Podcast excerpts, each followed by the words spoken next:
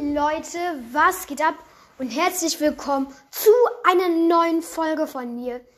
Ich werde heute vermuten, was vielleicht im Update neu wird. Also, was ich euch garantieren kann, ist der neue Brawler Conrad Ruff.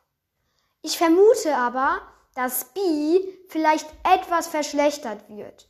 Auf Power 1 macht sie mit ihrem Superschuss sozusagen schon 2000 Schaden.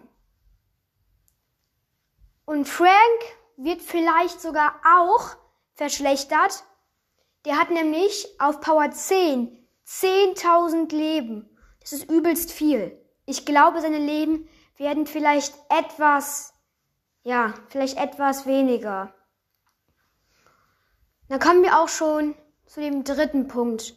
Und zwar Colette.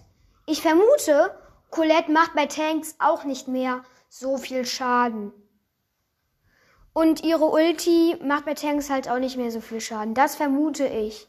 Aber ich vermute auch, dass Colette mit ihrer normalen Attacke etwas verbessert wird. Aber nur etwas. Das war's auch schon mit dem Video. Ciao.